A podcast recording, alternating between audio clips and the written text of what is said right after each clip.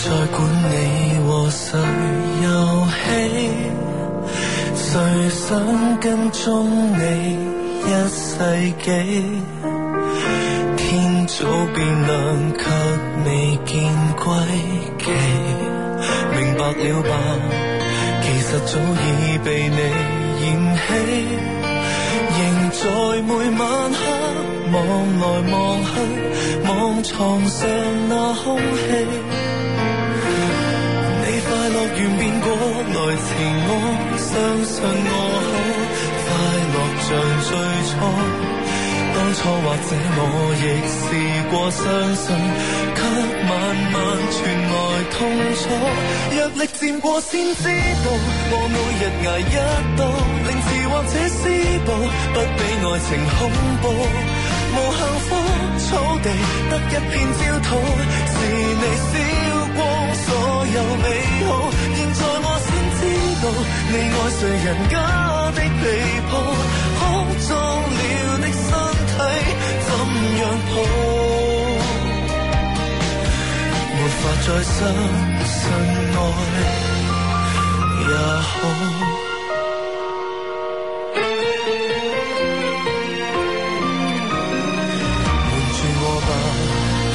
覺得我茫無頭緒，誰將後會寫些動情字句，落甜蜜的花絮。要破裂來吧，我成全你，活埋自己，接近立了碑。清醒是否我尚有點骨氣，怕被舊情麻醉死，若力戰我先知。我每日捱一刀，凌遲或者施暴，不比愛情恐怖。無幸福草地得一片焦土，是你燒光所有美好。現在我先知道，你愛誰人家的被鋪，哭腫了的身體怎樣抱？就當你死了。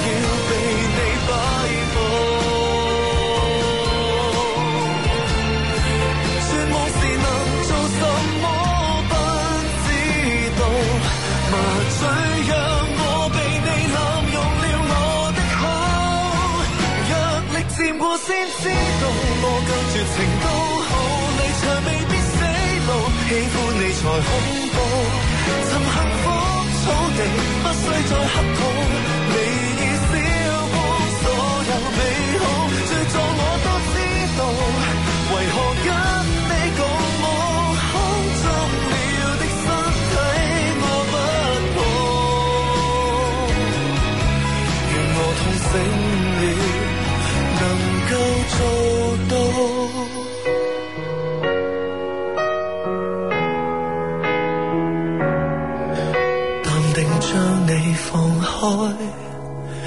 任由我做個單數，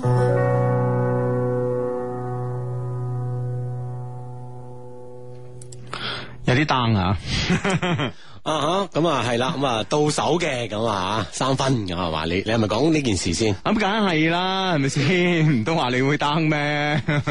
你成日都 day day up 噶啦 你，我哋梗係唔會 down 啦，係咪先？ 係真係啊，好明顯一個越位球咧，但係裁判咧完全冇表示之下咧，就啊結果咧就俾上港即係喺主場咁樣啊好辛苦咁樣扳平啊！呢樣嘢真係好可惜啊！嗯，咁啊，但係即係一二名啦嚇，聯賽嘅一二名各取一分，咁啊繼續 keep 住呢個第一、第二嘅狀態嚇，咁啊繼續向下就要剩翻個場次就睇各各自噶啦嚇，本來係一個六分嘅場次嚟嘅，係啊，而家就大家平分秋色㗎嘛，係啊，即係唔抵啊嘛，關鍵係真係唔抵啊嘛，唉，真係啊，咁啊相信咧好多 friend 都係啦，咁啊睇完呢場中超嘅天王山之戰呢，嗯繼續留意我哋周六日晚九點半後咧有一些事一些情嘅出現，有兩個節目小助理啦，分別有 Hugo 同埋阿志我嘅。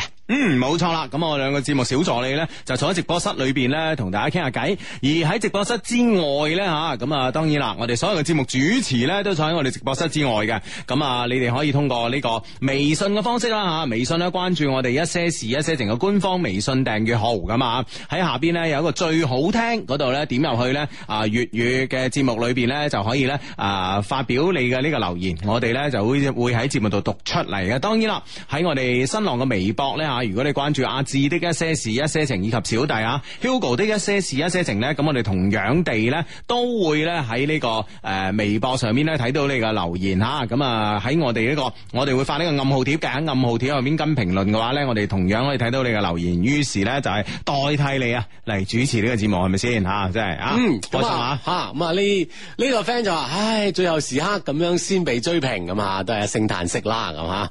啊呢個 friend 同我哋報道呢個消息，佢話：，哎，林書豪今日晏晝四點幾到咗廣州白雲機場喎，咁嗯樣，誒啊，係咪你去接機咧？咁啊？係啊，係咪嚟探 你啊？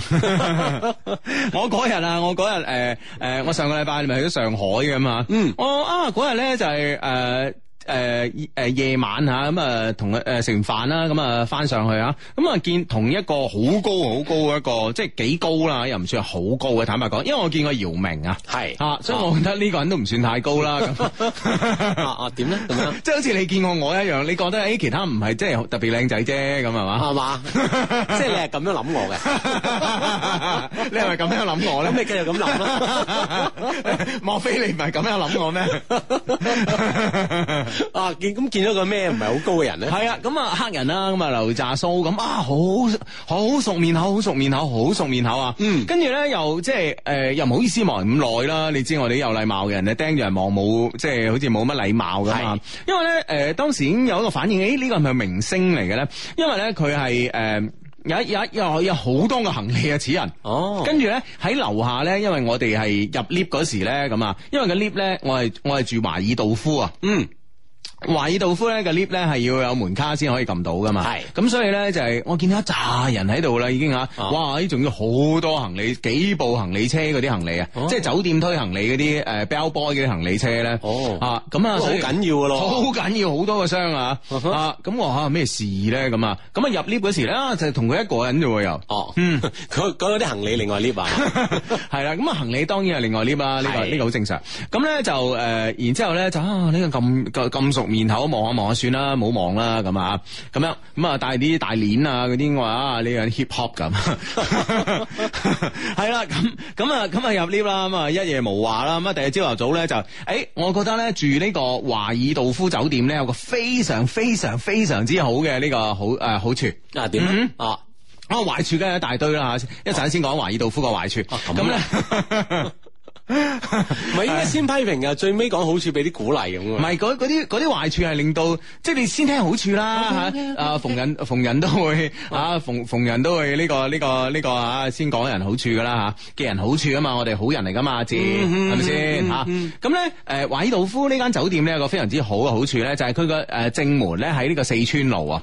咁喺四川路咧，其實你出咗華爾道夫個門口咧，你轉誒你轉右咧，係有好多好嘢食噶。哦，係啊即係呢個地理位置咧，就令到你可以食到好多好嘢啊。好多好嘢食，因為咧誒嗰誒四川路咧上邊咧就，如果你中意食大閘蟹嘅咧，你行過華爾道夫隔離咧就有間好出名嘅食蟹嘅地方啊。當然而家唔係食蟹嘅季節啦，嗯但係咧已經有六月黃㗎啦嘛，係咪先？已經有六月黃㗎啦，咁啊咁啊呢啲呢呢啲呢啲誒另計啦。如果你中即係如果你係中意食嗰啲地道嘅小食咧，不得了啦。哦再行多幾步咧，就有一間叫做大湖春啊。嗯，大湖春啊大湖誒、呃大咧就係、誒、呃即係啊。誒、嗯大哥嘅 大，大佬嘅大啦，咁啊，啊啊湖誒湖咧就茶壺嘅壺啊，係啊春啊春天嘅春啊哈啊，大湖春咧，其實大湖春係上海咧，我覺得咧碩果僅存嘅幾間嘅呢個誒、真係好地道做小食嘅鋪啊，仲未死嘅，嗯。嗯哼，即係因點為解撐到 而家？係啊係啊係啊，因為因為我哋我哋識食嘅人都知道啦，小羊生煎垃圾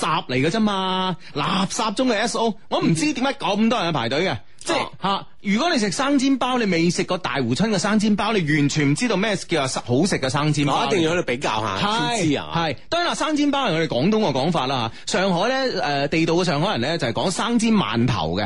啊，啊，生煎饅頭嘅，所以咧，誒、即係誒誒，我若干年前咧，第一次去上海食嘅時候，喂，我嘅我想食生煎包喎、啊嗯你點解俾饅頭我嘅？因為我感覺裏面饅頭冇餡噶嘛，係咪先？ 包入邊係 係呢個呢、個有餡先㗎有嘛餡嘅。啊，冇錯啦吓，咁樣咁然之後咧就係、呃然之後咧就係、呃根本上即係誒、呃大湖春啲生煎包咧係好食到你冇辦法形容啊！我同你講，哦冇、辦法形容。你你你食完之後咧，你又發現嗰啲咩小小羊生煎啊、小乜生煎，垃圾作垃圾垃圾啊！俾一千蚊一隻你都冇食啊！我同你講，嘛如果唔係等錢使嘅 話， 即係呢樣嘢就最驚比較啊！係啊一比較之下咧，哎，先知道邊唔係樣你先係最正。啊你知唔知咧？就係話誒，真正嘅生煎包咧，係一定咧要用呢個發面嘅嘅呢個麵嚟做嘅，即係啲麵係發過嘅。嗯係你即係好似誒誒咩叫發面啊？即係蒸嗰啲誒。呃即係啲麵要放放嗰啲嘅我哋嘅麵種啦，嗯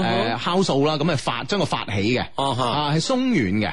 啊，咁樣入邊咧，咁佢因為個麵身夠厚啊，所以呢啲肉咧可以喺入邊咧就係咁生煎煎熟嘅。咁、啊哈而嗰啲誒小乜生煎啊、小乜生煎嗰啲咧，啊佢咧就係、其實啲肉熟嘅。係啊再再放入去啊。係冇錯啦，佢好多人話入邊啖湯好鮮啊咁。喂，你大佬你嗰啲包皮薄切切啊，索唔到啲湯啊，唔靚啊，你知唔知啊？哦啊，當你用啲發咗個麵咧，嗰嗰啲麵啊索埋啲湯，哇！你先知道咩先係最正嘅生煎包，啊不得了啊係啊，呢間大湖春咧最出名就生煎包，仲有一樣嘢咧就係好正啊，叫蟹殼王 啊。嗯哼啊哦石級王哦啊石級 王係啦，蟹殼王咧就係、就係咧誒，同蟹係冇關嘅。嗯即係佢係咪好似咁樣樣嘅意 思哦佢？唔係誒，佢係一個焗出嚟嘅一個點心嚟嘅。咁啊，咁啊，咁啊，入邊咧有有鹹蛋黃啊嗰啲咧，嗯即係食落去即係似蟹黃咧，你知唔知啊？哇，好正啊咁啊！哦咁啊，當然啦，仲有咧誒誒上海嘅好傳統嘅呢個鮮肉月餅啦，咁樣哇，正哦到不即得係了全部都好地道嘅上海小食。好地道，好地道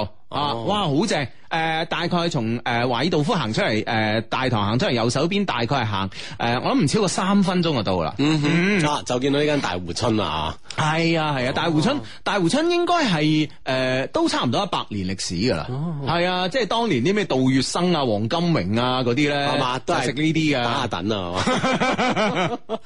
喂，其實你講呢啲好處同埋道夫冇咩關係嘅。係啊，咁近啊 嘛，行出去就得啊嘛，所嗯以所以訂華爾道夫咧，啊訂呢個華爾道夫咧就係、話，你你如果咧係誒問你含唔含組咧，如果你可以減錢咧，你一定冇嘅。啊啊，即係唔好食佢做因為餐因為因為出你去食係嘛係啊，因為你包個早餐咧，你知五星級酒店啦，即係我嗱，我唔知華爾道夫包早餐幾多錢嘅，因為住嗰度啊，一定唔使個包早餐噶嘛，嗯係誒、呃我諗即係最少都加加百幾二百蚊啦，啊，係咁啊，咪所以你如果可以慳到呢啲啊慳咁咪算。係 啊，你咁你知唔知誒誒誒嗰個大湖春嘅生煎饅頭係係幾多錢幾幾咧？多錢啊？幾多錢幾啊多？錢？我同你講啊，啊哈我第一次去，我我第一次，唔係冇升價喎，仲要係激死你啊喎！點？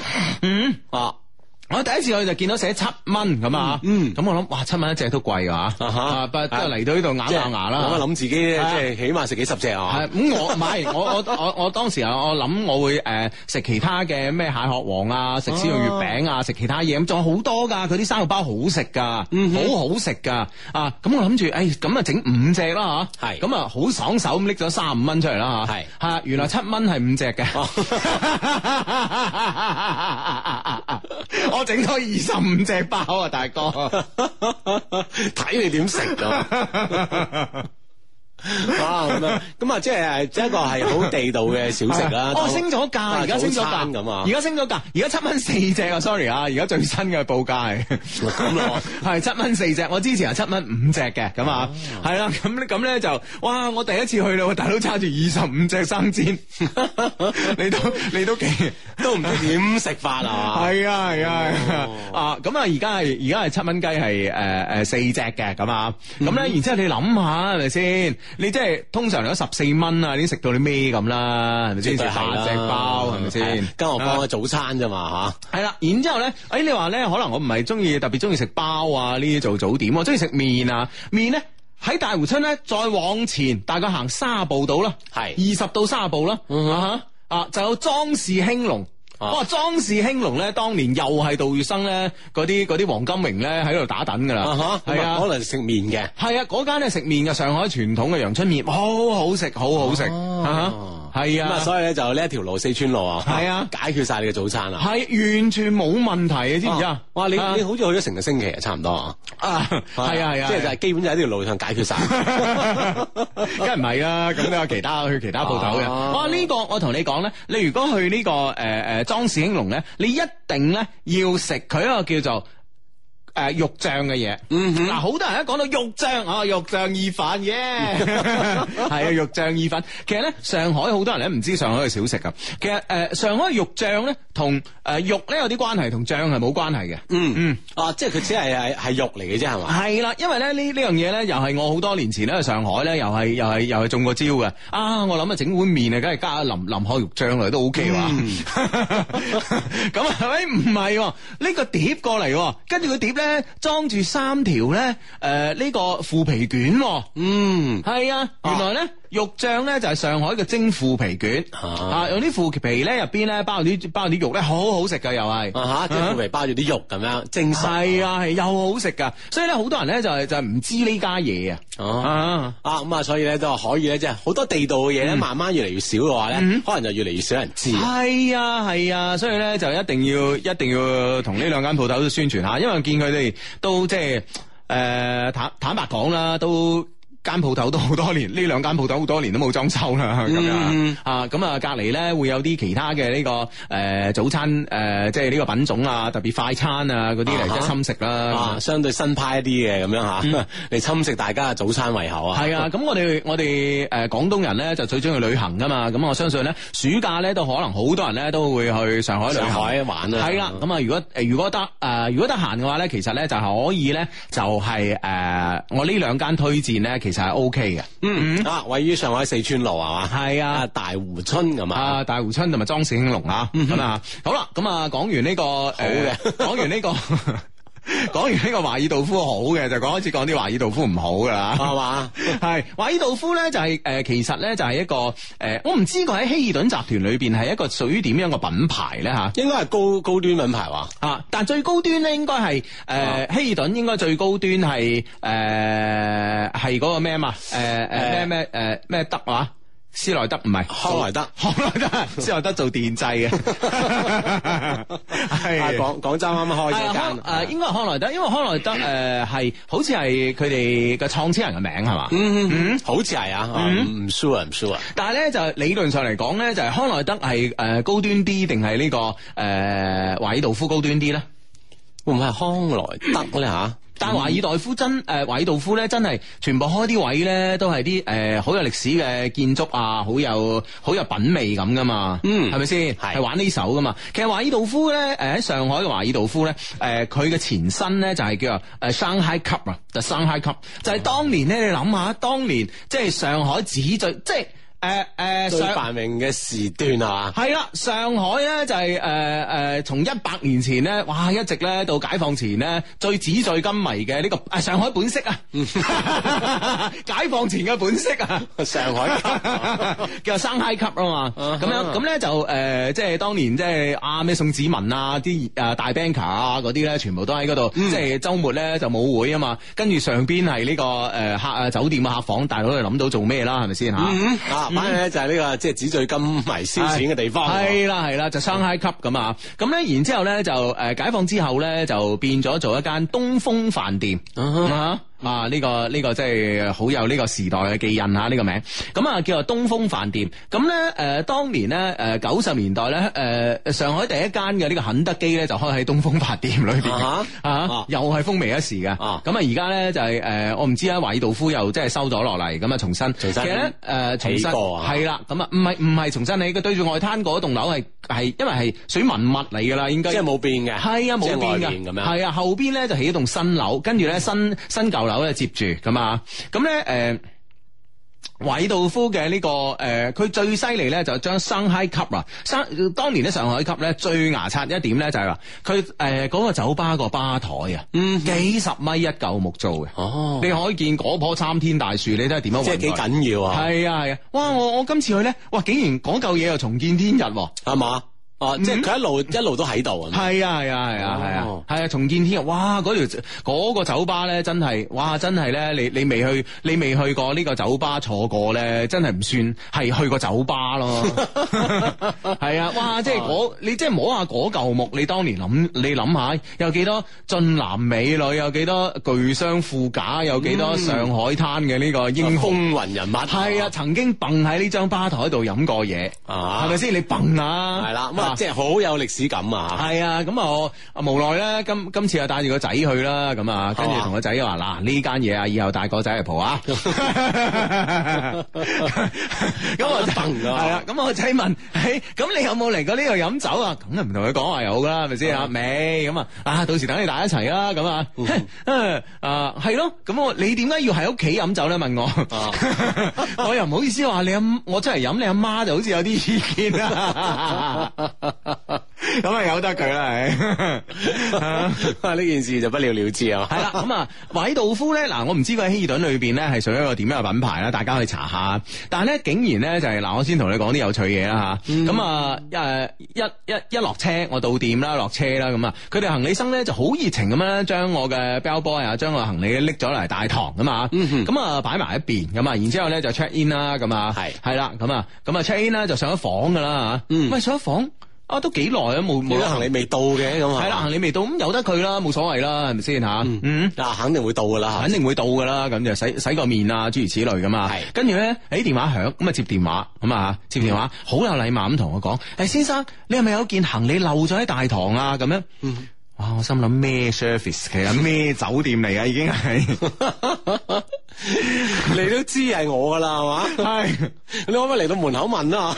最少即係即係搬到上你門口問啊咯，係咪 先？唉，哇！大佬，你真係呢間咩酒店嚟噶？即刻就開始懷疑啦嚇跟住咧，誒、誒、今次咧，我係我係即係啊，疏忽咗少少。其實咧，我住酒店咧，當然係冇阿志你咁即係呢、個誒。點咧？嘅意意欲咁澎湃啦嚇，咁 樣咁澎湃，咩措辭啊？你真 係真係作為一個酒店嘅業餘愛好者咧，其實我住酒店咧，我係有經驗嘅。啊哈，OK 但今次咧就真係唔知點解，可能咧就過分信任呢間酒店啊，嗯覺覺得咧呢間酒店係即係咁啊夠晒高端啦咁啊。係。咁然之後咧就。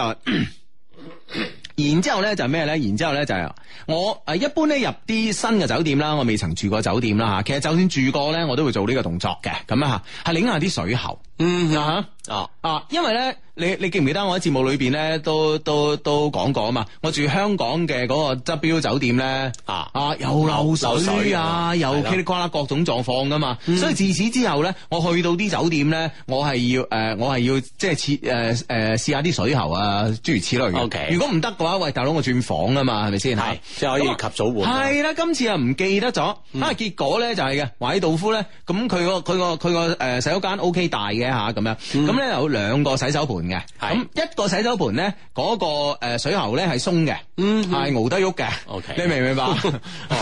啊，咁咧誒等於咧就係撳唔到嗰個誒質水喉誒質嗰個誒洗手盆啊去去水嗰個去位水個質嘅嗰個啊，成嚿鬆嘅，反正可以攞，誒我驚熬得兩熬甩添啊，哦我費事搞佢。咁另外一個咧係關唔冚嘅，一成晚喺度流水嘅。哦，啊！咁樣樣咯咁你諗下，當我即係誒、呃，當我啲行李到晒啊，開晒行李啊，然之後一家人出去玩啊，再翻嚟嘅時候，你嗌我再換房，我又唔係好想噶啦嘛，係咪先？喎，嗯係係係啊，咁啊，即係如果啱嚟就換啦，就簡單啦，即係啦冇係錯咩都未未打開晒啊，嗯冇錯啦，冇錯啦，唉，所以咧又係又係呢度煩，所以嗱呢度咧第二第二個硬傷啦吓啊 OK 第三硬傷咧就係嗰、個誒、呃、洗手誒唔係嗰個行李間，佢專門有個行李嘅，俾你放箱嘅行李間嗯啊，嗰、個行李間咧係一個感應燈嚟嘅。啊，啊，嗰、個感應燈咧係唔知道佢幾時會着哦嘅。正常嚟講咧，感應燈咧人一入去佢就會着啊嘛。就着係好啦，咁啊，或或者門一開，系啦啊，再唔再不濟咧，就係話你輕有啲聲音 OK，佢都會聲着控啦啊嗯係啦，佢都會着啊嘛，係咪先？但呢個咧就係你喺你喺入邊嗌救命咧，佢都唔會着嘅。你打到砰砰 聲，跟住跟住咧，你知個感應掣喺邊度？關鍵啊係就喺個門頭上邊啊！嗯啊，你喺度嗨嗨下面跳晒舞咧，佢都唔着 嘅。但係你出咗去之後咧，可能過咗半個 鐘，誒點解夜晚突然間有眼燈着嘅嗰邊？迟缓嘅反應啊！置換嘅反應啊，哦真係咁樣樣啊！咁咪就咁啱撞應呢間房係唔知咧啊，就唔知啦，反正吓，係反正有好處啦，都有壞處啦吓。嗯啊啊就咁樣樣啊嗯啊咁啊呢樣嘢咁咁下下次接唔住啊？唔住啦，我我跟住我轉啊，我仲住啊，啊我跟住咁樣樣轉啊，我我好明智咁轉咗另外一間，但唔係，因為其實我第日都想轉啊噶，但係我實在忍唔住，哇！呢早餐太好食啊，你知唔 知啊？真係逗留多日先 啊！其實有咩諗法都蠢啊噶，其實， 喂，你搭的士過去買早餐使幾耐啫，係咪先？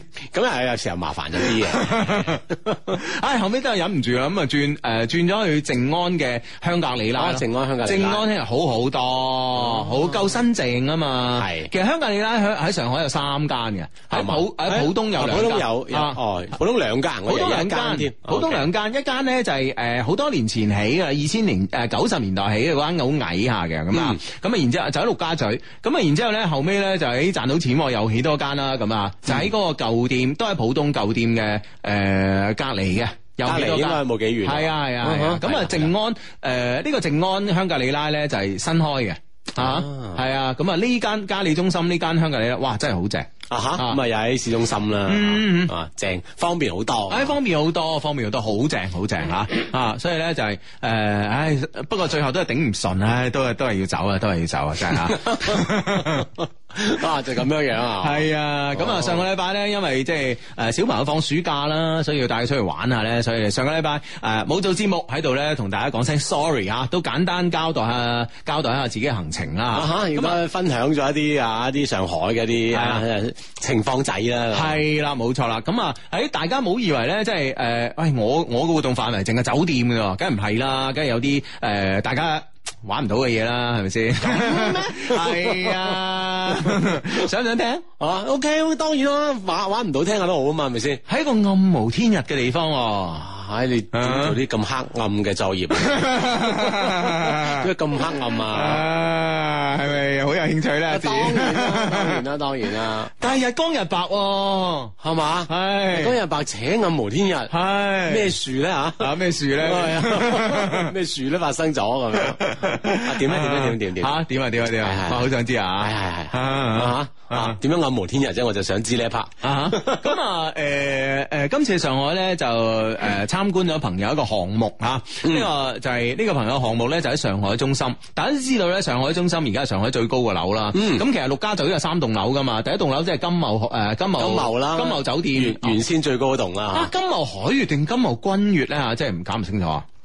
係咪海月啦？啊唔唔好似係海悦係㗎，啊嗯好似唔係唔係唔係君悦添啊！啊金茂海悦酒店嗰棟啦，另外一棟就係嗰個誒誒柏悦酒店嗰棟啦。啊柏悦酒店嗰棟啊嗯係啦，冇錯啦。咁啊誒，而呢個而呢個最新呢棟最高咧，就係呢個誒呢個上海中心啦。嗯，咁啊上海中心咧就呃就當然即係如果外地人去咁，以前咧上海就上海東方明珠啊嘛，咁而家會上去上海中心嘅一百十八層咁啊啊，咁啊望下成成個上海咁啊，即係兜一圈嗰啲咧。係跟住咧就係我今次咧唔單止即係去到一百一十八層，大家都去到啦，我仲要去咗一百二十六層，呢個咧就唔係所有人都去得到啦。啊，即係再高多幾層咁樣樣。嗯啊嚇，點係啊嗰度嗰度係做咩嘅咧？嗰度咧就係128誒誒一二六。啊一二六一二六嚇，一二六咧，我企嘅呢個地方啊，因為我唔記得幾多米添啊，因為上海中心好似係誒上海中心好似係四。四百三十二米啊，定係六百三十二米？誒、四百三十二米係嘛？反正而家全世界排名第二高嘅建築，第啊一、第第啊第一咧就係迪拜塔啊嘛，係嗯，啊哈利法塔，咁咧就係、誒、但係咧我上到一百二十六層咧，因為迪拜迪拜塔咧即係好好古惑嘅，個上邊好高好多咧就係呢個天線啊，啊嗯咁即所以係呢嗰條天線都計埋個高度啊。係啦係啦係啦， 其實係上唔到去嘅。係其嘅實人咧，其實佢上到嘅高度咧，係上唔到上海中心嘅一百二十六層咁高嘅。啊所以咧，我誒、呃、當時咧，企喺如如果你企喺上海中心一百二十六層咧，你等於咧企咗喺人類可以企到嘅人類起出嚟嘅建築物嘅最高嘅地方，最高嘅位置。世界之巔啊！哇！啊咁到嗰度有啲咩咧？世界之巔。嗱，一陣間咧呢個正點報時之後咧，繼續講。正点报时系由广汽本田、英德寶晶宮天鵝湖度假酒店聯合特約播出。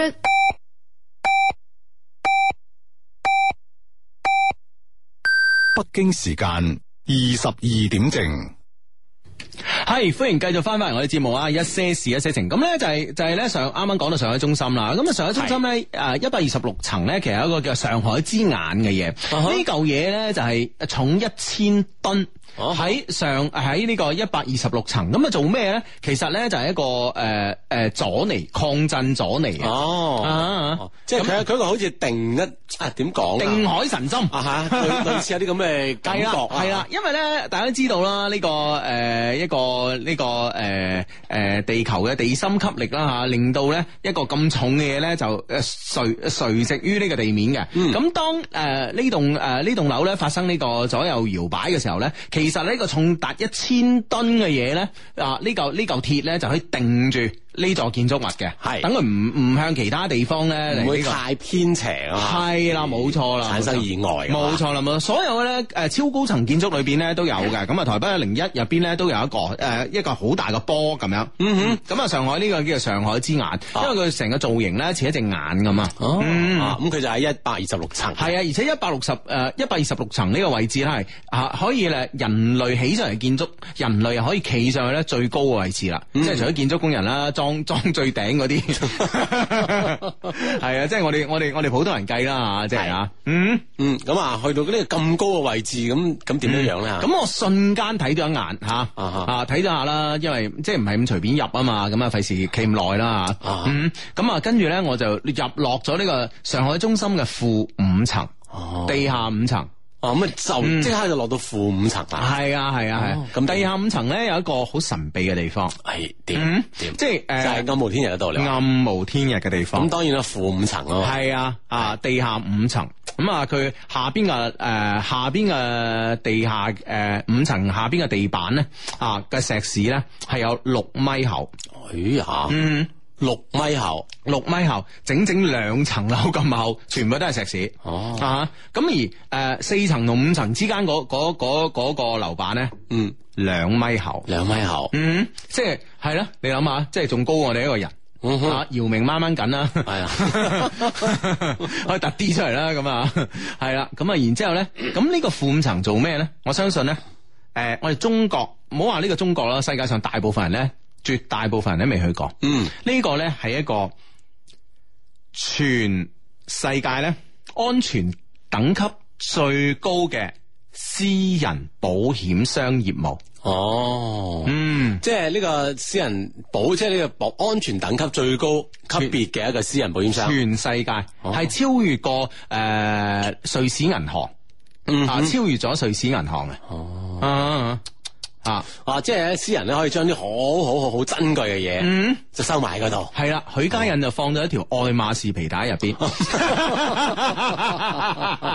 佢張咁出名嗰張相嗰 條啊就封存咗喺嗰度。就封存咗喺嗰度啦，許家印主席啊，咁係啊，咁樣啊，啊哈咁啊，佢誒呢個呢、個誒、呃私人嘅保誒、呃保管商呢誒、呃就叫做保庫，嗯，寶貝個寶，哦，保庫係啊，倉庫個庫，啊，唔怪得咧，即係佢要咁厚嘅水泥啊，等等咁樣。嗯係啊啊，你保護住呢個惡呢個地方咁樣。系啦，冇錯啦。哦基本上咧，佢哋嘅客咧係咩人嗯咧？基本上佢哋嘅客咧都係诶诶福布斯又好啊，诶乔布斯又好 啊，啊乔布斯唔 咩叫保係啊，啊诶仲有一個胡潤啊，潤啦係啦係啦，富豪排行榜富行富豪排行榜前列嘅人士，嗯哼。就係主要係佢哋嘅客户，嗯啊，就做佢哋嘅生意嘅。就做佢哋生意。佢哋放啲咩喺度咧？冇人知。啊吓，當然啦，就所有就算保管人都唔知噶啦，啊嚇啊嗯只有客自己先知。嗯係啊，誒、許主席嗰個都係我估嘅。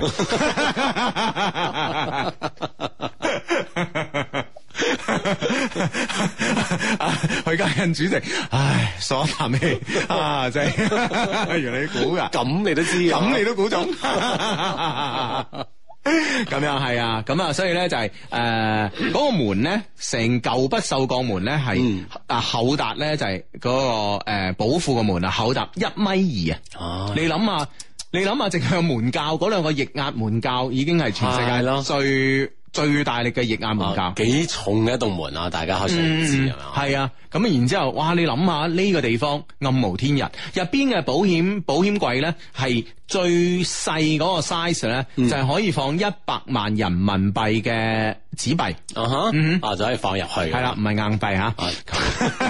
啊，紙幣咁樣。紙幣啊，呢個係最細嘅 size，咁 OK 而最大嘅 size 咧係有間屋俾你嘅，嗯，有間屋俾你嘅，啊啊。即係間幾方幾方咁 咯。系啊，嗰唔唔大嘅喎，啊都唔大系大概係诶四啊四啊几个方喎 OK，嗯四啊幾個方，個租金咧就係四千九百八十八萬，幾耐？誒三年，哦，卅年啊，嗯即係咁即係成五千萬，係啊，啊五千萬你可以租三年，卅年咁嗯樣。啊哦，啊一間四十平方嘅，又係即係銅牆鐵壁啦，你諗到啊啊，就係就係咁嘅房。至於呢房裏邊咧，即係誒佢當然呃啦，誒誒呃誒當然啦，我睇嗰間房咧係仲未曾有人租啦嚇，嗯啊咁我都好八卦咁問一問啦嚇，我話喂，我話咧誒誒其他房即係都有人租啊，梗係有啦，咁啊好多房都有人租啦，咁啊係嗯。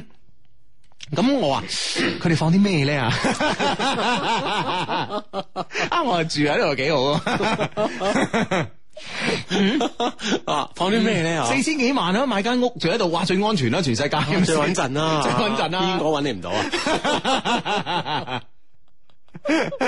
哦，咁樣樣。冇，哎，但係咧入邊有 WiFi 喎。 OK， OK，咁咧就誒、呃所以咧就係、就係、咧就係佢哋當然唔會唔會向我透露啦，咁啊，係係啦，咁啊，但係都估到嘅。一般啲客即係話誒，你話租啲咁誒呃安全嘅地方，咁通常都係誒、呃我諗我相放信啲好貴重嘅嘢啦，啊放啲貴重嘅嘢啦，係啦，貴重嘅嘢啦，咁或者對於佢自己嚟講好貴重嘅嘢，嗯哼，啊，好珍惜啊嘛，系啊系啊，所以所以喺可以咧去到一個呢個地方，其實真係诶、呃我諗即係普通人係冇咩冇咩机会咧去見識呢啲地方啦。嗯，哇！所有我同你講，即係我係我係設備，我係呢、個个诶设、設備控啊，呢、個建築控啊，機械控嚟噶嘛。嗯哇！你睇到嗰啲咧，哇！你睇到啲防水嗰啲精妙咧，當然即係話诶诶。呃地下水滲上嚟係基本上冇可能噶啦嚇，係咁然之後咧，譬如話誒、呃因為佢喺負五層啊嘛，會唔會即係樓上漏水啊、流落嚟點辦啊？係嗰咯啲係咯係咯嗰啲設計精妙到咧，你真係寫個服字啊！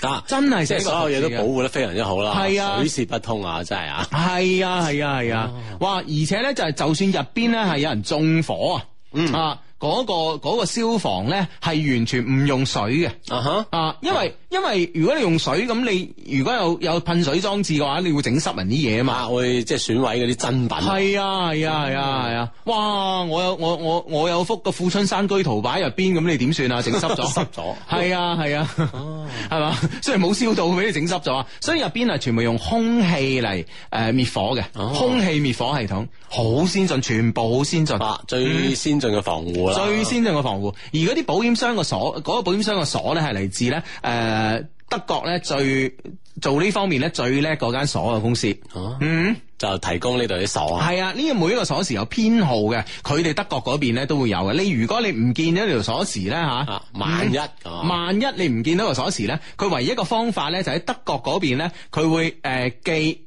條嘅呢個備用匙俾你。嗯哼，啊。會你當然啦，呢、個寄咧唔係話喂順豐啦啊啊呢、個呢、個誒誒、呃 GPS 啊，唔係唔係唔係 GPS 嗰個咩 S 啊 UPS UPS 係嘛？唔係誒唔係唔係 UPS，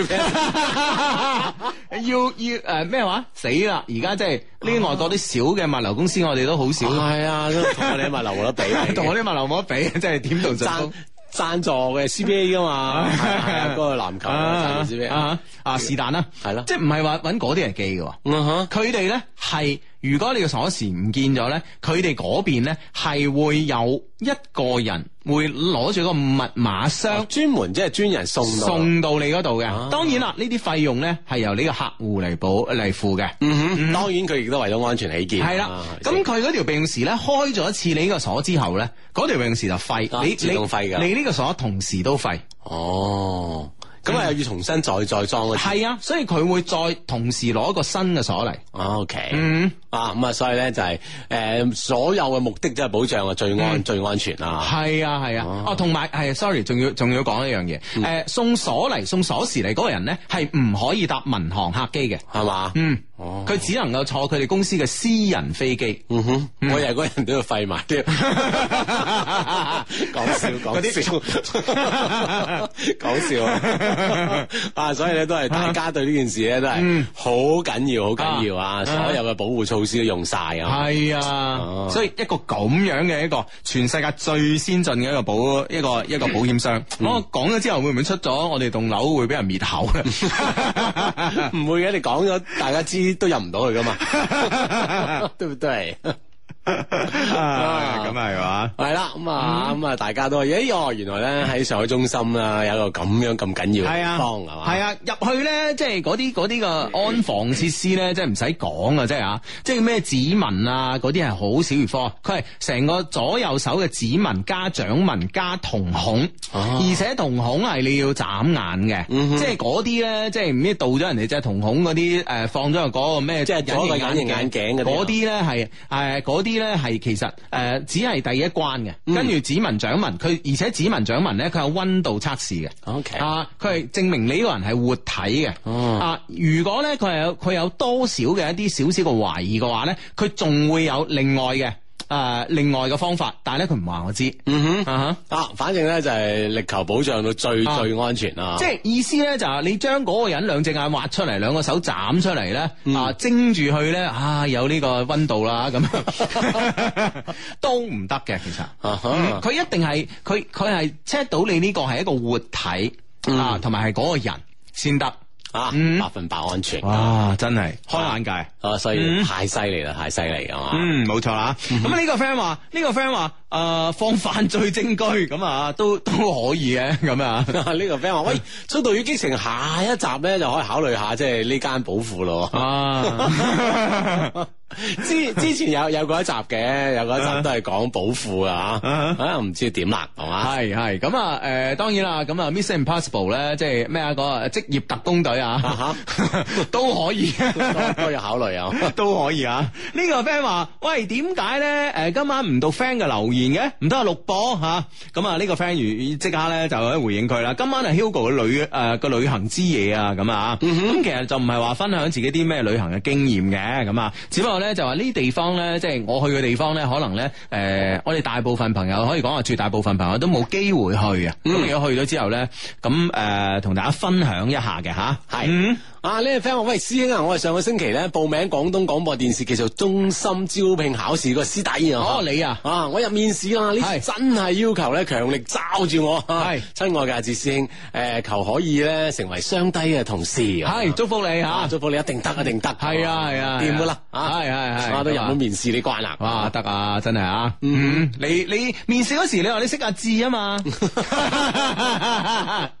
悠悠嘛，通常兩種可能啊係咯，嘛一種啊，哦，阿志啊，哦，阿志啊 ，OK 啊，真係可能 嘅 咁。嗯嗯啊！呢個 friend 話誒，佢話喺麗江聽緊直播嚟報道，咁啊麗江落雨好凍啊，咁嗯樣係啊哦係啊係啊係啊咁啊喺喺房入邊啦吓，咁啊聽啦嗯，我我以為我以為你話喺房入邊咧，隔離冇人揾俾温暖咩咁啊 吓，。咁啊費事出去淋雨啊嘛。系咁啊！呢個 friend Hugo 睇呢度睇呢度啊！前兩日十九號咧就係我同我愛人子君咧喺埋一齊一週年嘅紀念日啊！本來咧想叫阿 Hugo 哥咧上上一期嘅節目幫我點出誒、呃、幫我讀出㗎，點知咧 Hugo 上個禮拜咧喺上海住酒店啊，唔理我啊！今你今次要補翻啊！子君四季交替咧有你，冷暖嘅感知咧有你，誒、呃、誒、呃、陰晴嘅漂浮咧有你，路還長，我們慢慢到來。一周年快樂，一定要到啊！佢聽緊噶，啊撐你到八十歲，喂個歲字咧唔該啊，係歲月個歲啊，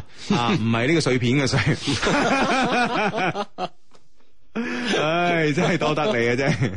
呢個 friend 話知啊，喂，之前咧我喺呢個板千壽司，誒、啊呢個板場嘅，係 啊，見到個女仔啊，佢係服務員嚟，各方面咧俾我感覺都唔錯。嗯當時咧同佢對視咗幾秒，佢咧就誒、呃下意識咁迴避咗個眼神啦嚇、嗯嗯我而家想要佢聯絡方式，用咩辦法比較好咧？咁樣嚇，嗯啊，應該仲喺嗰間壽司鋪咧，就等緊我哋回覆喎啊嗯，嗯，喂，呢樣嘢你就可以真係招招呼個，唔係叫佢過嚟啦吓，應該就問一問呢間店嘅好多嘢啦。咁樣作為服務員嘅佢咧，我諗佢都會盡盡情作答嘅，嗯會唔會喺傾偈過程當中咧，會產生呢個攞聯絡方式嘅機會啦？系啊，咁你、啊你你同呢個 wait 诶、無无論 waiter 啦定 waitress 啦，喺呢入邊咧，其實傾下偈係幾好嘅。嗯嗯咁、因為因為因為你同佢傾偈嘅，其實佢必須要回回應你噶嘛，係咪先？啊佢呢個即係服務範圍嚟噶嘛？雖然佢明知啊，明知你係兜搭佢啊，即係可能每一日都可能會遇到好多咁樣嘅事情啊，咁啊，但都冇辦法嘅。嗯嗯，係啦，咁啊傾下當中咧，我相信會產生呢個聯絡嘅機會啊。啊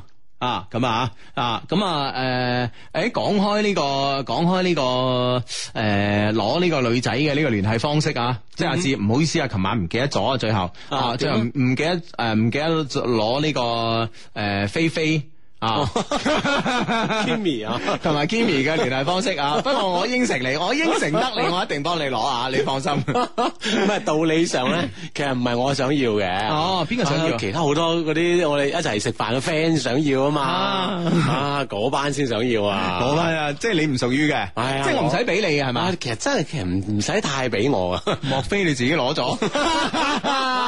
真係啊唔！使太俾我嘅，我班 friend 想要啊，話你知，啊真 係系啊，啦，咁啊，講翻呢件事啊，大家相信咧，如果有留意我微博都知道啦。咁啊喺诶上個星期四啦，同星期五晚诶、呃星期四、星期五啊，即係诶前晚同琴晚咧，咁啊，咁咧就有一個轩尼斯重新發現中國味 Hugo 私宴嘅，咁啊，咁咧、就係呃我私人咧就诶同、班朋友食飯咁啊，係咁啊，然之后咧就係即係所有菜式啊，都係由我嚟設計，跟住邊一道菜咧配點一個酒咧，都係由我嚟設計。咁啊，當然啦，咁啊诶配個酒咧就有轩尼斯嘅 VSOP 啦，同埋轩尼斯嘅 XO 嘅咁啊，嗯。係啦，咁啊兩兩種酒嘅配配上咁啊，當晚嘅菜式咁系啊，啦，咁而我哋啱啱講呢個诶 Kimi 咧，同埋菲菲咧，就係呃前晚啦、琴晚啦，幫我哋咧斟酒嘅兩位美女啦。嗯啊，軒尼斯啊，係啊試酒師。係 啊，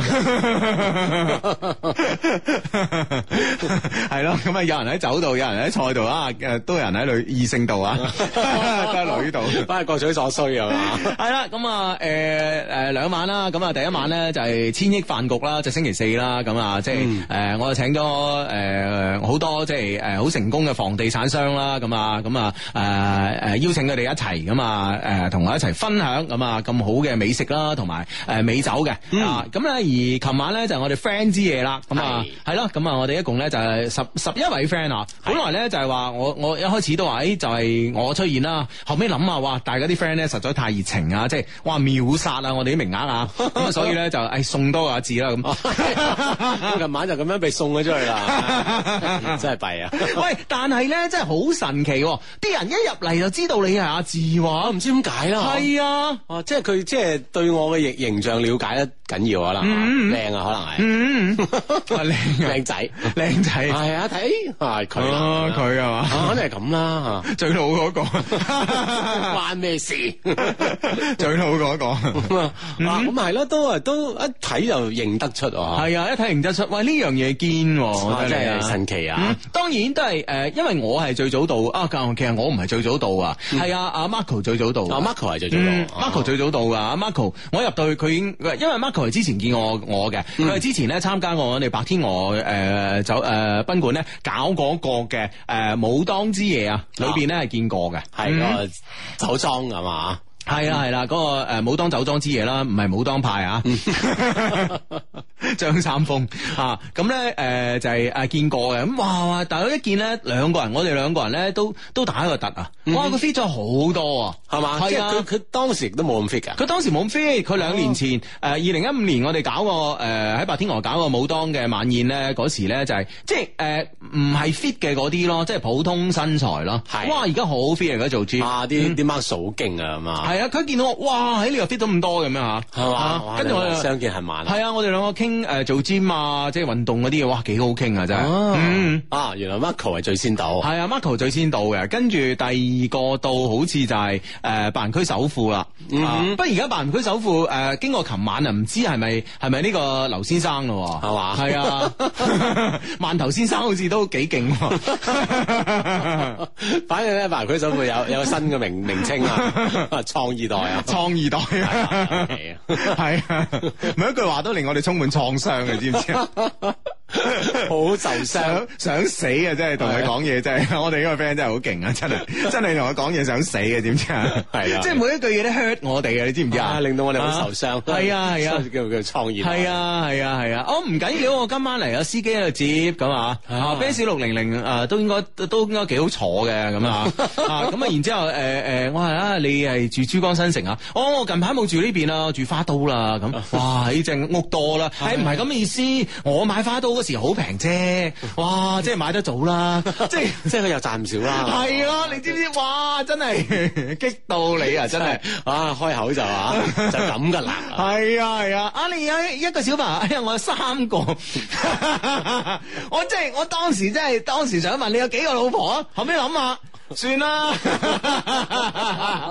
自己又唔係多，都係得一 個。係啊，你點都贏唔到人哋啊啊！屌，人哋最多同你打和係係啊，咪你先 贏唔到人哋，你費事問啦，係咪先？哇！真係激到你啊！真係，我哋啲 friend 真係冇得頂嘅 啫。係啦，咁啊琴晚我哋有十一個 friend 係 嘛？係啊，仲有一個 friend 啊 friend 嘛，一齊好開心咁樣，咁咁啊啊同 friend 一齊，我哋有係啦啊，嗯，酒宴係系？嘛啊啦，本來最遠嘅 friend 咧，應該咧嚟自英國嘅吓，嗰、個誒嗰個 friend 咧買咗之後咧，就係、買咗之後咧，誒、跟住第二日咧就就問翻吓、你哋係七月二十一號啊？嗯，我哋係啊，我八月二號先從英國飛翻嚟啊，，即係手快一滯啊 快得滯 未睇精人，未睇精反正買先必啊咗先啊，必咗先咁啊，咁啊有 friend 又出差啦，咁啊有有 friend 咧就係、誒要二買咗機票係二十二號啊，啊即係今日啊飛巴黎啊，嗯啊咁啊哇諗住二十一號同我哋食餐飯再飛啦，咁啊係啦，哇，咁啊正啊！系啊，跟住咧再睇清楚嘅機票咧係零點十五分，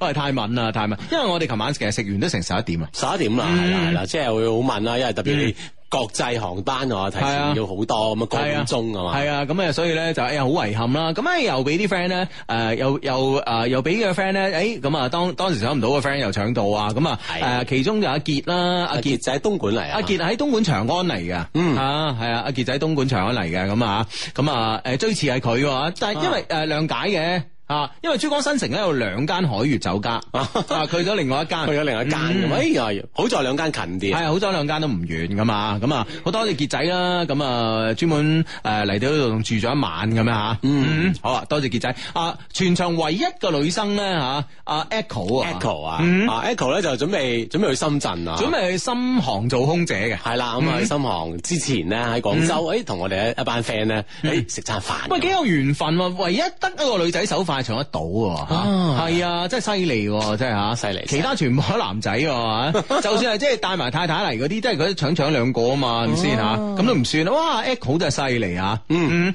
咁啊誒，佢佢就誒係四川人喎。 啊四川人喺廣州讀書，所以咧啲 friend 咧介紹佢聽我哋節目咧，然之後咧就聽我哋節目咧學廣州話。啊，係咁啦啊最穩陣噶啦，一定學唔到粗口嘅， 啊係所最穩陣定最穩笨 啊？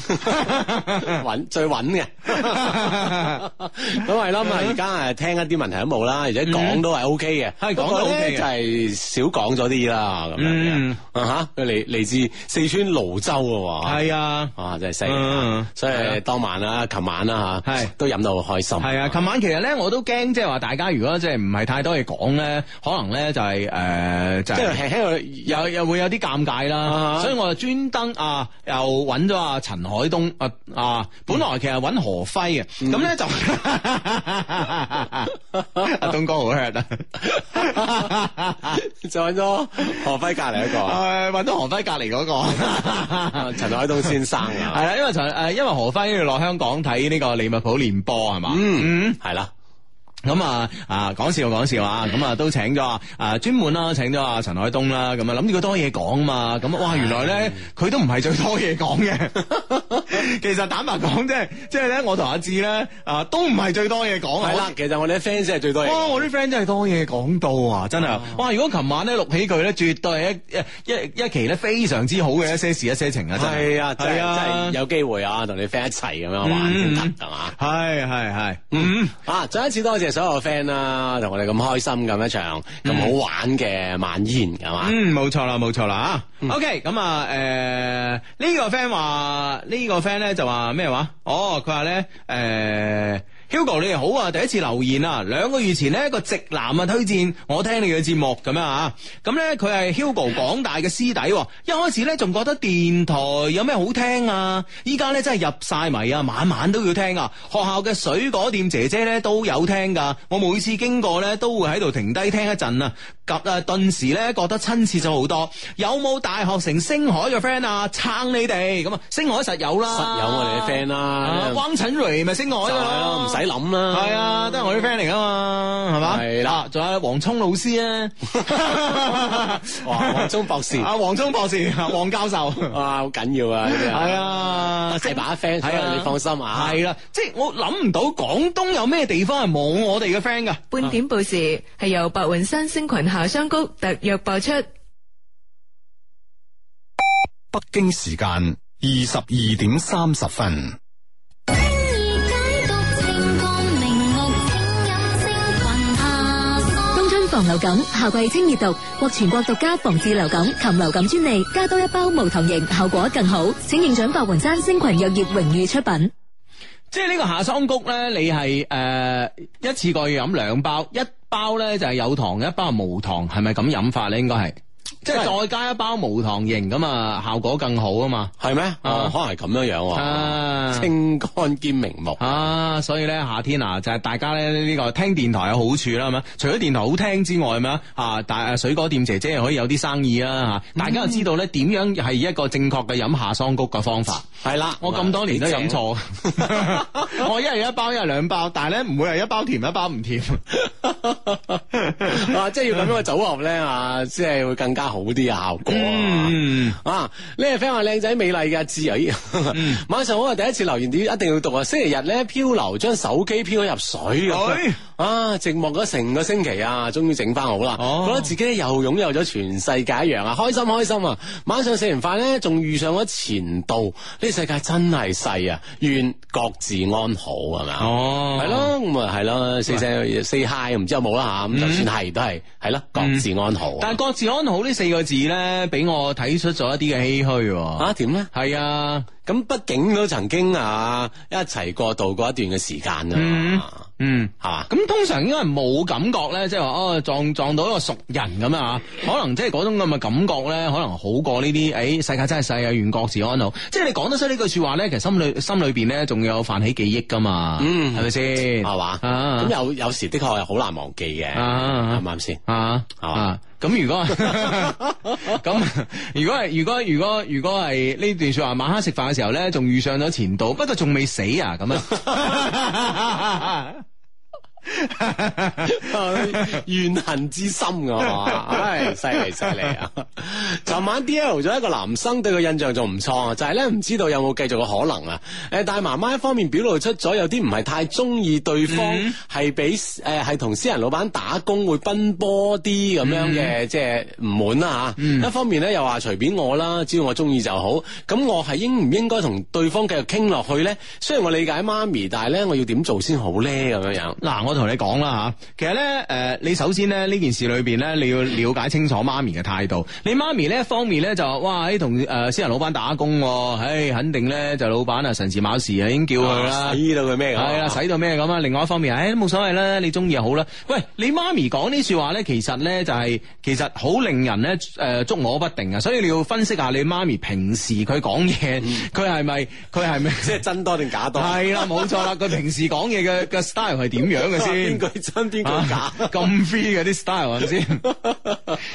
係嘛？係啦，即係你對佢平時係啊。嘅了即解，係你係邊句真邊句假，你分析清楚，冇冇咧呢呢頭你擁埋佢個頭咧，中意咗佢啊，嗰頭佢阿媽咧，啊阿媽咧又大把意見啊，咁啊搞到咧唔開心啊，唔好啦，係嗯。嗯啊，了解清楚先，嗯係嘛？媽咪冇有嘅咩意圖？冇錯啦，不過咧，誒、印象唔錯咧，咁我覺得呢個係一個好嘅開始嚟嘅嚇。嗯，應該點樣傾誒揾對方傾落去？正常嚟講咧，如果個男仔咧佢係對女仔咧都有一個唔錯嘅好印象嘅時候咧，佢會係主動揾你嘅。啊，相對主動啲啦，係啊係啊，咁如果呢個男仔唔主動嘅話咧，其實呢件事咧，我覺得多少有啲問嘅。啊，嗯 所以啊啊，一方面媽咪呢邊了解。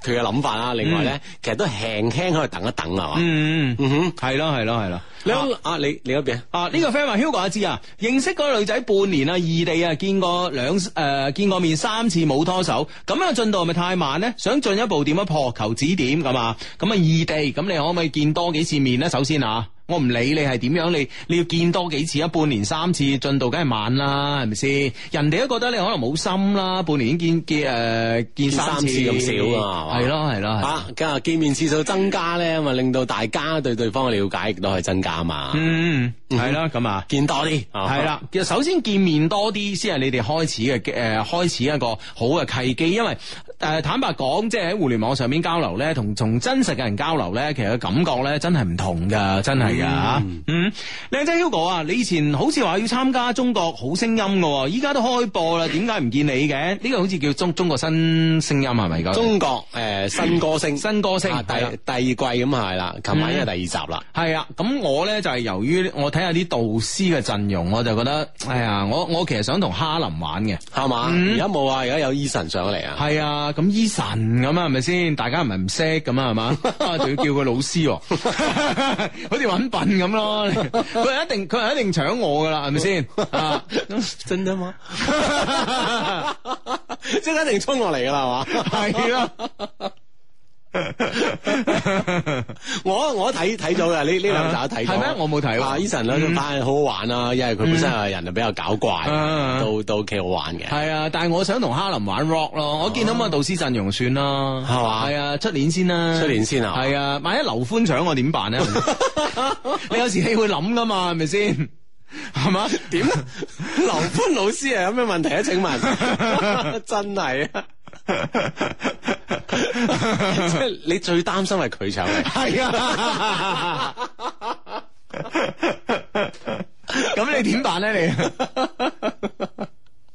O K O K，係嘛？所以學作為學員嚟講都有顧慮噶嘛，係咪先啊？所以出年啦，出年啦，啊，出年啦，啊，嗯哼，出年我參加。啊！中國新歌星，誒、好似咧汪晨蕊佢哋個隊友都參加咗。係啊，就就就係琴晚一集啊，哦，係得唔得啊？誒得咗啊，得咗啊，係誒誒，去咗邊個戰隊？都係南 Eason 哦，Eason 啊 Eason 係啊係啊哦汪晨雷都都去到現場去去支持啊，哦，加 Eason 嗰支係咯。隊咁如果我去，佢都會去現場支持我嘅吓。係係啊一定嗯一定嘅啊，支持你加入劉歡戰隊。 嗯唉，真係啊！喂，呢個 friend 呢個問題都都都啊都幾嚴重啊！講前女友閨蜜借咗我兩萬蚊啊！前女友閨蜜啊哈你同佢有冇執過嘅啊執兩劑先？到咗約定還款嘅時候咧啊，佢話暫時不太方便，要過一陣先得。係然後我就開玩笑咁同佢講啦，咁啊肉償啦，嗱嗱啊，嗱，結果嗯，嗰半日佢覆我話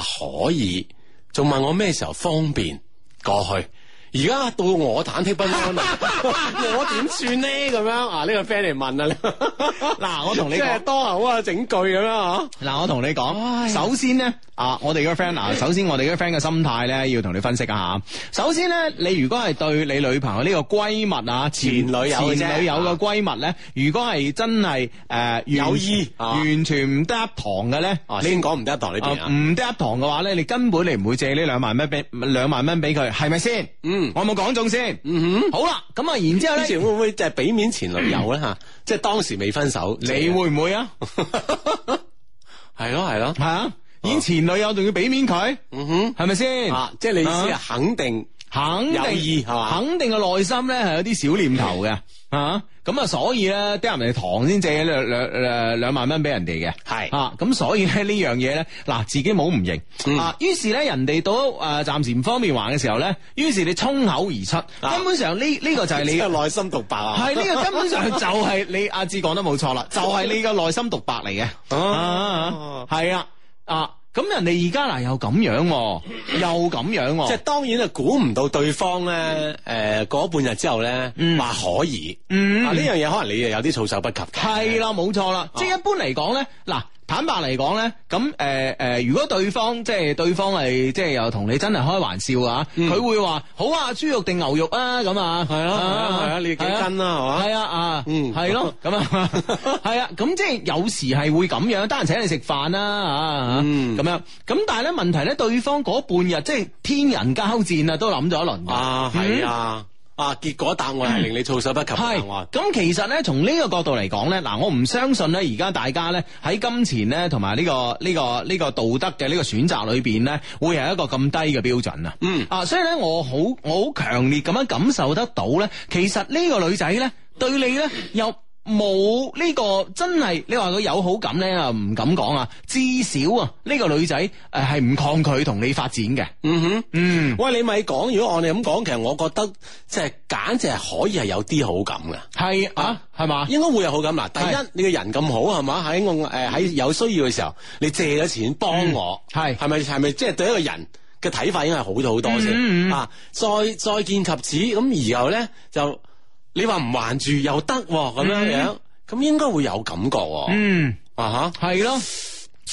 即係你覺得就係可以 push 到佢哋啊？嗱，但係 push 到佢咧，嗱就要睇翻我哋嘅 friend 啦。我哋嘅 friend 嘅諗嘅諗法係點樣啦？諗法咧就係兩萬蚊，誒係誒，譬如話吓，譬如話係二十次咁啊，係咁樣嚟計，爭到人計數咧，事誒誒呃完事之後咧就係誒誒各行各路吓，相忘於江湖啊。咁定係咧真係諗住同呢個女仔你有發展嘅咧？係啊！如果你真係諗住同呢個女女仔發展咧，坦白講，呢兩萬蚊你啊再都唔好意思提嘅咯噃。係啊，你就即係冇冇機會嘅係攞翻啊！係，嗯但但但係坦白講啊，如果用一種誒、呃其實如果用兩萬蚊，我哋我哋先從呢個經濟學方方面嚟成本方面嚟計算啊。如果真係可以用兩萬蚊就追到一個女仔，咁、嗯我覺得咧又追到一個好嘅女朋友咧，其實呢個係抵㗎，係咪先？你係諗啊下，你慳咗時間啊，你你慳咗啲咩忐忐忑忑啊，嗰啲咁嘅時間啊，係咪先啊？而且直接咧，即係喺一個咁自己嘅形象咁好嘅時候啊，啊同對方認識同埋發展，嗯係係啊呢件事係 O K 嘅。其實着數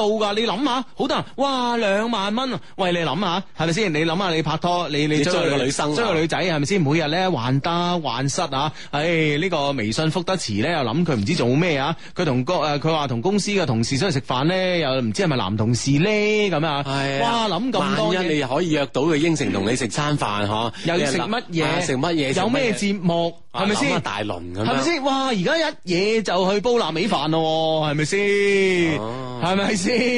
係咪？你坦白講啦，即係誒誒誒誒，即係你話，即係大家拍咗拖再去煲臘味飯，又要講機會喎，係咪先？又要講 mood 喎，係咪 先？係啦，咁啊，好好好多嘅困擾啦，好好多嘅猜測啊嘛。嗯係啊，所以所以如果係誒誒，如果咧就係話誒。一嘢兩嚿誒兩萬蚊咁啊，搞掂呢件事，我覺得咧真係從成本方面嚟講係，即係我覺得係即係最低嘅成本啊！啊，當然啦，係拍拖啦咁啊，係係啦，咁啊，所當然係前提咧，就係話，誒，你對呢個女生有冇意先咁吓？係冇錯啦嗱如果冇意嘅話咧，咁吓你再溝通下點樣攞翻呢兩萬蚊。啊！如果咧嗱，你真係對呢個女仔冇意思啦，咁啊，而而嗰句咧又係下巴輕嘅説話，我同阿志都估錯你啊！嗯咁、我覺得咧就好啊，咁你約個時間同個女仔見個面，食餐飯，知唔知啊？係啊，咁啊當然個女仔都做晒準備㗎啦，我相信啊，咁啊啊，咁啊事後院都買埋分鐘，咁誒食餐飯同佢講，你真係唔係咁嘅人，你講笑啫，咁你就係咁樣即係誒想見下面就見睇下佢即係最近點樣，近況如何？係啦，或者咧嗯喺可以了解下咧，對方可以幾時先還得到咁啊？嗯啊呢樣嘢都可以講噶嘛。系，啊啦，了解下咁樣啊。係，啦，玩笑歸玩笑咁啊，嗯嗯認真起身先咁啊。嗯嗯，系啦，咁啊，好咁啊，呢個 friend 咧，低低小弟咧一煩惱啊，請雙低指點，咁啊，唔好咁客氣啊，大家一齊研究下。小弟咧從誒從業啊，喐耳喐啊。 啊，Volvo 啊，汽車維修咧十年啦，大班三年，而家公司嘅技術工程師咧職位空缺咁啊，總經理同售後經理咧要我上任誒、呃要我上任者職位。啊往管理層發展啊。而我自己嘅個人計劃呢，就係再做兩年呢，就翻老家發展啦，開翻個汽車美容店。但係而家冇資金啊，父母年紀大，老婆喺老婆仔女喺陽江啊，老婆呢兒女喺陽江小學翻緊誒翻緊小學啊，細路仔。工程師呢，工資誒八千幾啊穩誒八千幾穩定，大班呢，工資呢，八千幾左右浮動咁啊，做唔做咁樣啊？喂，會唔會上到去呢、個诶、誒工程？啊，差唔差唔多啦，嗬，係兩個兩個位嘅工資嗱，嗬，我同你講諗都唔諗，即刻做。係嘛？即刻做上，啊即刻上，因為嗱你自己都話啦，你呃兩年之後你誒翻、呃去呢個陽江開汽車美容店啦，啊、暫且冇話呢個人生嘅呃人生嘅規劃咧，同埋計劃咧，經常會產生俾外界啲因素產生變化，令到產生變化，即係冇講唔多啦。喂，而家你做咗呢個職位啊，做咗呢個職位，你你再跳槽去第二間啊，再再跳槽去寶馬好 Benz 好啊，你。呢個 level 係高咗㗎，係啦知唔知啊？係啦，咁啊，就算你再翻翻陽光開呢個汽車美容店嚇，嗯其實咧去到呢個管理層咧，其實你可以發發展多一啲誒點樣管理人自己嘅技能啦，係嘛係呢方面可以加，即係為自己加攞到持經驗啊咗，攞到經驗啦。嗯系啊。諗都唔諗，梗係去做啦！真係知唔知啊？傻仔嚟嘅真係係，，加油加油嚇！嗯係分分鐘啊！即係公司喺陽江開間四 S 店俾你打你添啊！嗯，係啊，係啦，，所以呢方面咧先上咗先，係諗都冇諗啊！ 加油啊！喂同埋好好嘅機會嚟嘅，同埋 Volvo 咧，今年出啲車好靚啊！係嘛？好靚，步步好靚啊！哦我唔知有冇揸未揸過啊，但係出街度睇，哇，好鬼靚啊！真係，哇，脱胎換骨啊！係嘛？係啊，所以咧，所以話發展空間更加大啊！係啊，係啊，嗯相低誒、呃、準高三九 嚟報道，好嗯耐冇聽直播，但係每日咧都會喺聽，每日都會聽之前嘅節目嘅。係開學之開學前咧，可能係最後一次聽直播啦，而哇家有有啲 傷感啊。雖然高三一年咧都冇咩機會聽直播，但係係我仲係會喺高考結束之後咧，全部 down 翻落嚟聽㗎。希望高三一年咧順順利利咁啊，希望讀出係係嘛？係。係加油，大學見。系 under t a k 啊，咁啊，希望咧就係願诶無風無險啊，收到呢個大學嘅錄取通知書吓，嗯嗯，啊，一定得嘅，放心。係一切順利哋吓，咁係啊。嗯，好咁啊！呢、個 friend 咧就係 Hugo，你覺得咧 Benz 嘅 CLA 車型好唔好啊？進口車嘅日常維護成本會唔會好高啊？咁 Benz 嘅維護成本係最高嘅，我覺得係，即係咁多品牌入邊啊。 我覺得馬手高過勞斯萊斯 嘅，就係咁啦，我同你講，係啊。啊，咁樣樣啊！系系系，咁啊，啊，好耐冇聽直播啦，斷斷續續聽咗十幾年嘅節目，第一次主持，希望相低讀出啦。之前屋企人咧介紹咗個男仔俾我識。但係對方唔係好主動喎，微信咧傾咗幾個月，食咗三次飯啦，誒每次都食完飯咧就拜拜，都冇話送我翻屋企或者再行下之類嘅。阿媽成日咧就問我而家同佢發展成點啊，講到好似得佢一個男仔可以同我發展咁，都幾煩㗎咁樣。係咁你有冇其他男仔可以同你發展啊？嗯喂，我覺得你唔需要睬佢喎。啊哈你真係再都唔需要睬佢啦，即係我唔知你見面係佢主動約誒誒主動約咧定係你促成㗎啦嗯係啊，定係你啊？咁我我覺得如果係你嘅話，你再都唔使答誒，再都唔使答你呢個人啊！真係，哇！你咩男仔嚟㗎？幾個啊月啦，對方唔主動，好明顯喺呢件事上咧，係意思唔係太大啦。唉，冇錯啦，大家佢都唔上心啦，係咪先？只不過可能即係哎呀，又哎又有空檔喎，有檔期喎，咁咪約個女仔飲下飯咯，咁啊，嗯咪就係咁咯，係啦，係咪先識個第二個咁啊，嗯。呢個 friend 咧就話，作為一位基層鄉鎮嘅工作人員，嚟嚟嚟，你啱下啊你點點點，係啊，我我我我去過掛職咁嘛，係啊，係啊啊，可能好多 friend 唔知啊，其實誒誒阿志咧曾經咧幾年前啦，但係都堅持咧星期六日翻嚟做節目啊，係係幾年前咧曾經咧落過某鎮咧做副鎮長嘅喎，係啊係啊嗯，掛職咗一年 做，搞搞震係 嘛？搞搞震啫，肇慶啊，某鎮某鎮咁樣係啦係啦啊，，你如果你真係嗰個嗰誒誒嗰個鎮都幾勁嘅啊喎，當然啦，係係肇慶，嗯即係冇冇講啦，唔講邊個啦啊，係啦啊係啦，某誒係做過副鎮長㗎嘛，係啊所以呢樣嘢即係對於基層工作嚟講，你係應該係有呢個發言權㗎。係啊，嗯咁當然啦，都相對相當了解啊，係係啦，所以我哋我哋一度咧都係見到阿志啊，叫佢王振， 啊真係好震啊係咁啊！佢話作為一誒一位咧基層鄉鎮嘅工作人員，應唔應該隨身咧帶包煙嚟派咧？本人啊唔食煙。而且咧一直咧好討厭誒食煙啊，係是否咧應該為咗開展工作而隨身帶包煙去派咧？派俾誒誒別人咧自己唔食又唔係幾好啊！啊派煙俾人咧當場點着咧，自己唔點咧啊又唔食咧，會唔會好尷尬咧？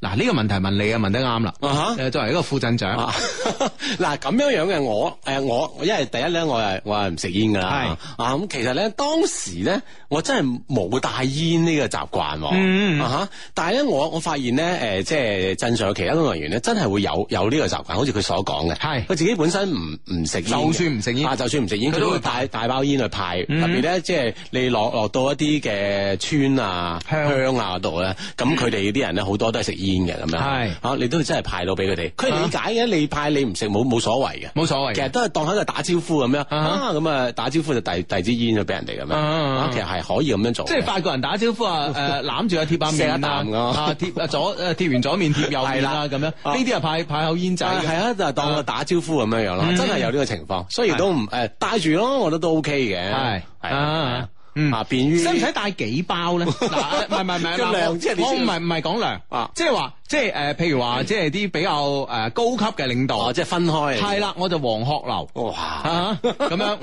咁然之後咧就可能啲誒、呃普通啊，大家差不多啊，咁啊可能係即係誒誒誒就誒、呃芙蓉王咁樣啊，或者係再點啊雙喜啊。係啦，如果咩就雙喜咁樣咧，會唔會咁樣嘅？有咁唔係咁嘅情況，我係真係冇見過喎。嗯啊啊，基本都帶帶住一種煙嘅啫。基本上係一種煙，係一種煙咁樣嗯啊大概咩級數咧？啊哈嗱，以你嗰個鎮嚟講，我嗰陣係我諗下先，即係因為我唔係我唔食煙，所以就係、嗯好似你話齋就芙蓉王啊，啊雙喜反而少，雙喜紅雙喜反而少，少反而少南洋雙喜簡直冇啦。係啊係啊少啊啊，好似都係好似芙蓉王啊呢種喎、啊誒仲有一種叫白咩？沙誒啊叫 啊有有一種煲好似煲老湯嗰種叫咩？啊誒、煲湯啊，誒咩？五葉 神啊，呀呀呀，啊五葉神咁樣啊啊，係係係都都都有壯陽㗎啊都有呢種係咩？日飲呢啲湯啊你五五葉神煲湯係客家人成日攞五葉神煲湯噶嘛？ 係咪壯陽㗎？我唔知係咪壯陽啊，但係我知係攞嚟煲湯噶。我我我聽到啲咩神， 我就同啲咩神油係連係同啲油連埋一齊係啊係啊係啊係啊，係啊咁應該係壯陽㗎啦係嘛？我唔知啊，但係客家人真係攞五葉神煲湯噶嘛，哦有有呢樣嘢噶嘛，哦係啊所以我諗，誒五葉神咩煲湯啊，攞嚟食煙做煙仔係啊，我諗佢唔明咁樣， 清涼係啦，就係咁樣樣下課 啊呢呢啲咯，應該係嗯係啊，啊啊記憶所及啊，係係係咯，真係啊啊，所以啊，照去咁去都冇問題嘅吓，人哋都唔會怪你嘅，係嘛，嗯係嗯，系啦，咁啊呢個 friend 咧就數碼風暴啊，數碼風暴好耐冇見啊。誒 Benz 咧 CRA 好少啦，好細啊，入邊空間應該啊，價格咧差唔多可以換個低配嘅 Benz C 級咧嚇，咁啊價格差唔多可以換個低配嘅 Benz C 級啦嚇，檔次咧如果換咗 C 級就高唔少啦。按我開車嘅計劃咧，按一萬公里一年啊，一一萬一萬一次保養咧，保養一次係一千，第二次咧就係兩千，油費咧就五千，保險咧第二年啊六千，亦就係話咧誒大概咧二萬五到三萬蚊啊每年，咁啊你考慮啦，咁啊，啊，即係喺俾俾出一啲好直接嘅數字喎，嗯啊，即係啊，即係整個費用啦嗯，吓，啊嗯嗯，OK 啊，大家計計數係嘛，係啦係啦係啦，啊咁啊呢啊呢個啊呢個 friend 可以問你話買新車係喂佢飛度咧定係雷凌嘅純油好咧咁樣嗯樣啊俾啲意見女生嚟嘅我啊我個人中意飛度，飛度係啊我個人咧係本田控嚟嘅，嗯哦 係啊係啊，我啲唔 friend 嗰啲先嗌佢買豐田嘅。咁啊係啊，喂，本田咧而家出車越嚟越好啦。係嘛係啊，新嗰啲雅閣幾靚啊。啊啊係啦咁啊呢個 friend 啊咁啊 Hugo 嘅意見啊叫你買飛度啊係啦係啊，因為我我自己第一部車咧就係本田啊，啊咁所以對本田係有情意結噶。啊嗯 OK 嗯，雖然咧佢而家即係提供俾呢個一級方程式車隊嘅呢個馬蘭車隊嗰副引擎非常之垃圾 啊。哇呢個 friend 話伍業成嘅老總係伍華嘅誒係咩係啊咯嗯客家人啊嘛係啊係啊嗯所以啊係嘛。煲湯啊！系咁啊！诶、前兩晚呢，有 friend 啊，同我喺台山電台嘅節目《樂天派》裏边呢對暗號啊，主持人樂天呢都知道呢，我哋低迷诶、誒低迷嘅暗號啊，仲話呢，同雙低相識啊，俾你哋入行早啊！诶、雙低你哋是否诶、誒認識樂天呢？咁啊，對於對於一啲诶樂天派嘅人呢，咁我哋當然係真係好敬仰噶啦，好景 揚啦，係嗯啊咁啊係啊一一定係前輩前前輩輩前輩你好啊！前輩你好，前輩你好啊系！啊，嗯呢個 friend 話自由我喺東莞塞緊車，唉咁夜仲塞車，就係諗住咧，使唔使咧就落下高速揾間酒店休息一下咁樣？嗯可唔可以有啲咩介紹咧？咁樣啊，唉真係要問阿傑仔先知 啊！喂，呢、個 friend 話五葉神五葉神咧真係有壯陽嘅功啊效 㗎，你阿媽日到黑煲呢啲俾你飲啊！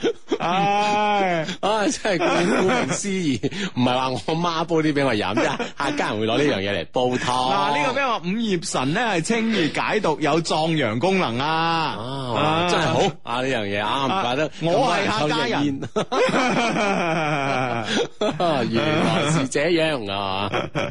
啊，真係啊 OK OK 啊，阿志原真係來好嘢嚟嘅，啊，好嘢嚟客㗎！家人佢幾識補啊！啊，系咯，系咯，系咯，對咁對即係難得你即係咁多年中橫情長嘅，都係有五葉神傍身 啊！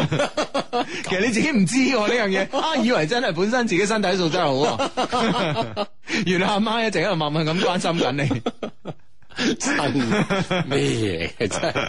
阿志師兄 Hugo 哥你好啊，我係上次留言跳槽去深圳咧做呢個資深運營經理嘅 friend 啊，嗯工作上算順利啦，但係未認識到咩新 friend，誒都未揾到深圳嘅低迷群喎。咁啊，如果有深圳低迷群嘅 friend 咧，誒唔該聯絡下我啊，嗯多謝嚇。呢個 friend 叫 Alex 羅賓嚇，A L E X 羅賓係嘛？係咁啊，係啦啊深圳好多 friend 噶，係系啦，資深運營經理啊係，OK，嗯，啊啊好咁啊呢個 friend 咧就話誒。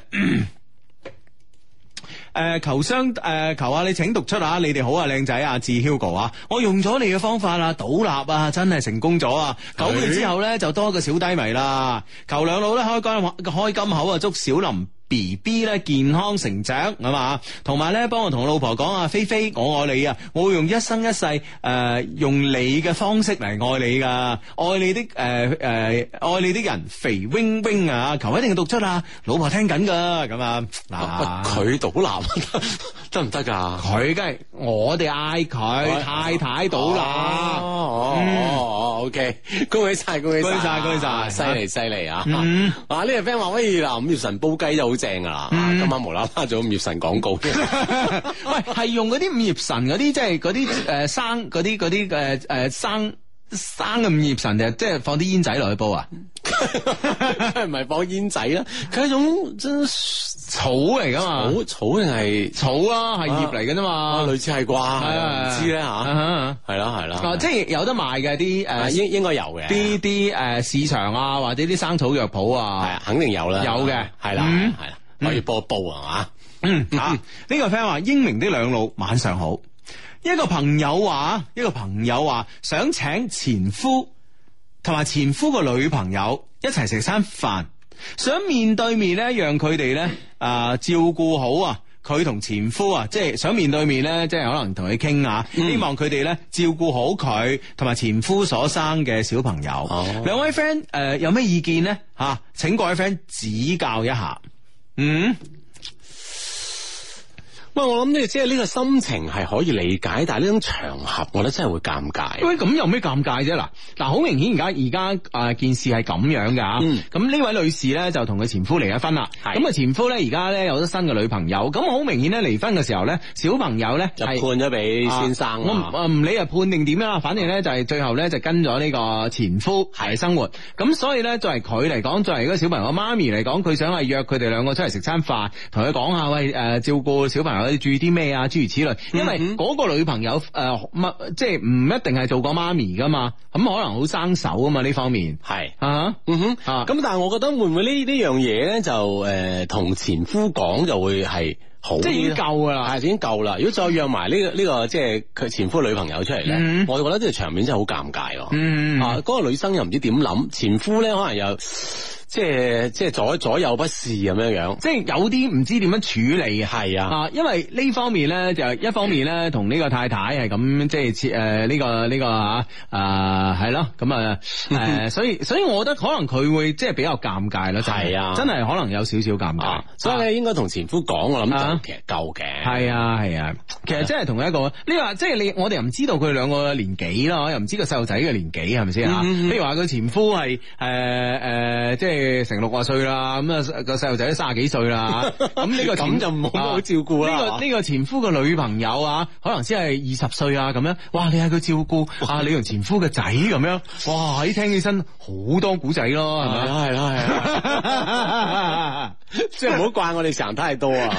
唔係，我哋係諗得比較周全啫。啊， 各方各面啊！啊，所以所以呢樣嘢同前夫講啊，都 O 都 OK 足夠。係，啊，不過有時咧，你知啊，有時你啊，即係好難怪呢位女士會咁樣諗㗎，因為誒、呃你諗下，即係可能照顧，即係可能得係誒三五歲啊咁樣啊，咁、啊而呢、呢個個。最需要照顧嘅時候係最需要照顧嘅時候，而呢個女仔嘅呃佢佢呢個女仔從來未做過媽咪噶嘛，對方咁咁樣會唔會即係同老公講？可能老公都係俾個俾俾個女朋友湊噶啦，咁樣啊，嗯會唔會同老公講就冇乜用咧吓？啊，即係嘥氣啊！多謝。係啊，有啲嘥氣噶嘛，即係即係好似我太太，即係譬如話誒、呃外出啊點啊，啊交代我仔啊點啊點啊，嗱你要你要點樣湊佢啊，諸如此類啊，嗯講、完俾我聽，佢仲要同佢阿媽講噶嘛，即係同我外母講多次噶嘛，即係。因為佢都大概知道啊，唉、呢、個都係呢、個都係即係循例係要講下嘅啫，咁其實都係。北京時間二十三點正。